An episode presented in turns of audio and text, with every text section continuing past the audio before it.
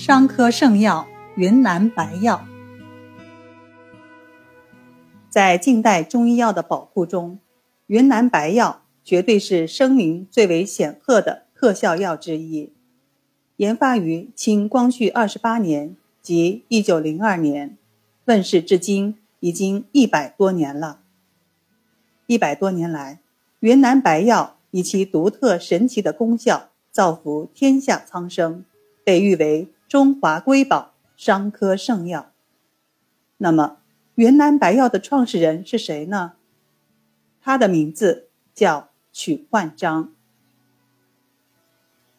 一八八二年，曲焕章出生于云南省江川县赵官村，原名曲占恩，彝族。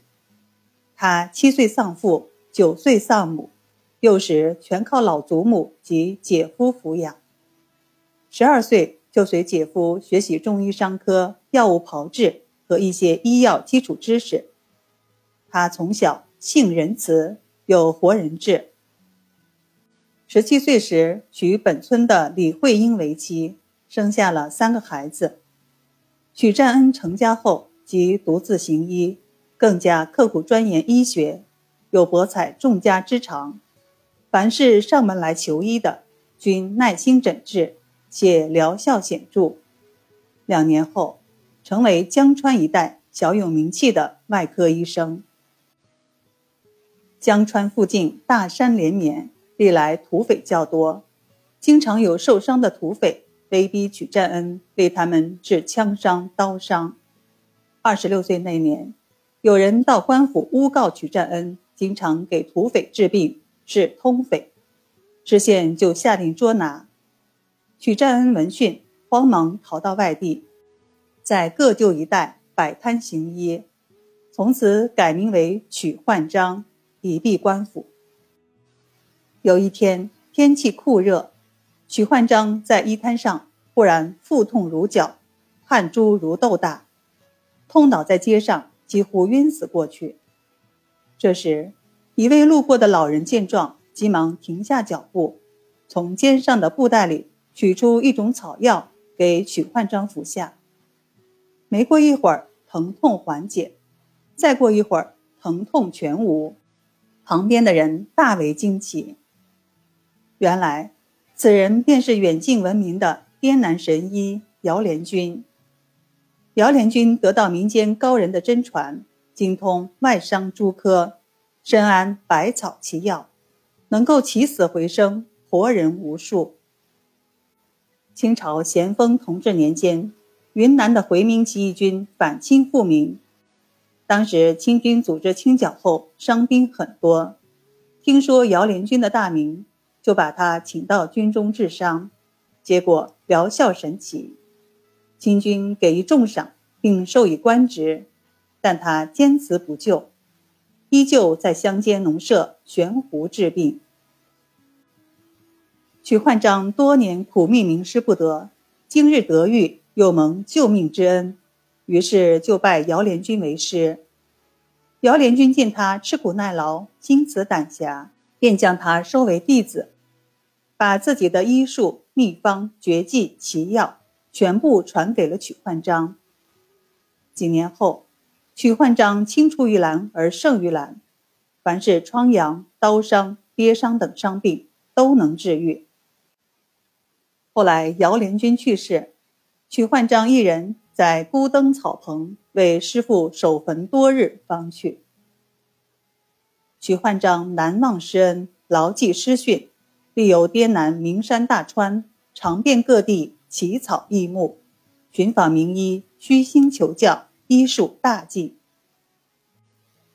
他历经千辛万苦，经过无数次的反复改进配方和临床观察试验。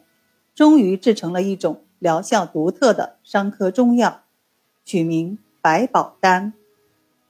百者即众多草药复方制成，宝者效验灵如珍宝。他又研制了与之相配套的五力散、称骨散等著名的伤科系列药物。百宝丹的功效以治疗刀伤、枪伤及跌打为最，刀枪跌打、穿胸动腹。伤及脏腑，只要身软不死，虽人事不省，均可救治。先入百宝丹，再服狐狸散，气将绝者渐能苏醒，血流如注者渐能停止。再用消毒散、起疮止血药涂敷伤口。内部有子弹头的，改服称骨散，弹头能自行退出。无论轻重伤，每日服用百宝丹、狐狸散，轻者半月收工，重者月余即愈。此外，百宝丹对皮肤科、妇科、儿科疾病都有许多意想不到的奇特疗效。许焕章成功了，但他也失去了很多。他的妻子李慧英自他走后望眼欲穿，但音信皆无。有人从外面回来，说徐焕章早已死在他乡了。绝望的李慧英只得改嫁他人。多年后，当徐焕章满心欢喜地回到家时，已是人去房空，四壁疮痍了。他只得远走他乡，到了通海县。后来与通海人妙兰英结了婚，开始挂牌行医。一天，有几个人来到药房，将许焕章请到一处豪宅，为他们的主人治伤。许焕章一看是胸部中弹，伤势严重，他先用洗疮止血药清洗创面，再用消毒散与金枪药涂敷伤口，再用百宝丹煎汤平服，不多时日竟豁然而愈。后来他才知道。这人便是云南土匪魁首吴学显。一九一六年，许焕章将百宝丹、虎力散、称骨散呈送云南省警察厅卫生所，申请列为正式药品。经检验和临床观察，全部合格。主管部门给其颁发证书，允许在市场公开出售。他就以灵芝图案作为商标注册。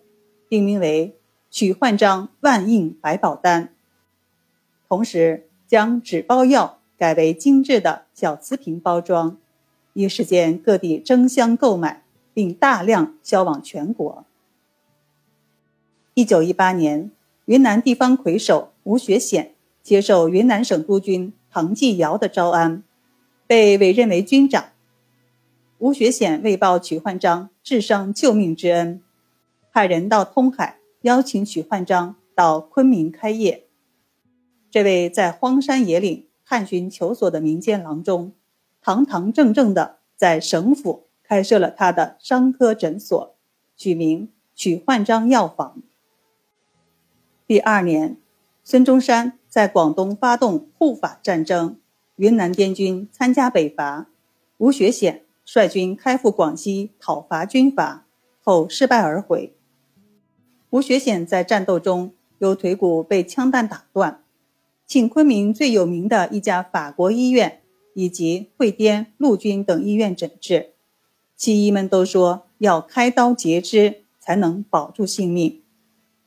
吴学显转而又请曲焕章救治，曲焕章不用一刀一针，全用中药草药和伤科办法治好了伤腿骨折，使其行走如故。吴学贤感激不尽，派滇军军乐队在昆明城内绕城奏乐游行，宣扬白宝丹的神效殊功。此药由此誉满春城。许焕章的名字也轰动了春城，响遍了西南，人们视他为神医和药王。他的诊所门庭若市，车马如织。吴军长亲自登门送上。笑靥如神的金漆大匾，唐督军也赐给他“药冠南滇”的匾牌。唐继尧还担心这个活颠宝被外省挖走，当即委任许焕章为东路医院编医部主任兼教导团一等军医正。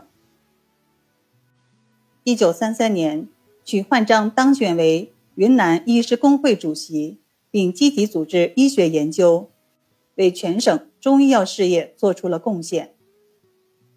一九三八年七七事变后，云南六十五十八军北上抗日，许焕章出于爱国之心，捐献三万瓶百宝丹给两军全体官兵，为太儿庄战役的胜利做出了贡献。同年六月，国民党中央政府派专人将许焕章接往重庆，住在中华制药厂内。厂主焦义堂以抗日为借口，百般要挟许焕章交出白药秘方。许焕章严词拒绝，而被软禁。八月，许焕章抑郁成疾而亡，终年五十六岁。新中国成立后，许焕章的妻子廖兰英将百宝丹的配方无条件献给了新中国，百宝丹。更名为云南白药，并成为中国历史上第一个被列为国家机密的药品。曲焕章的名字也与云南白药一起被人们永远铭记和传颂。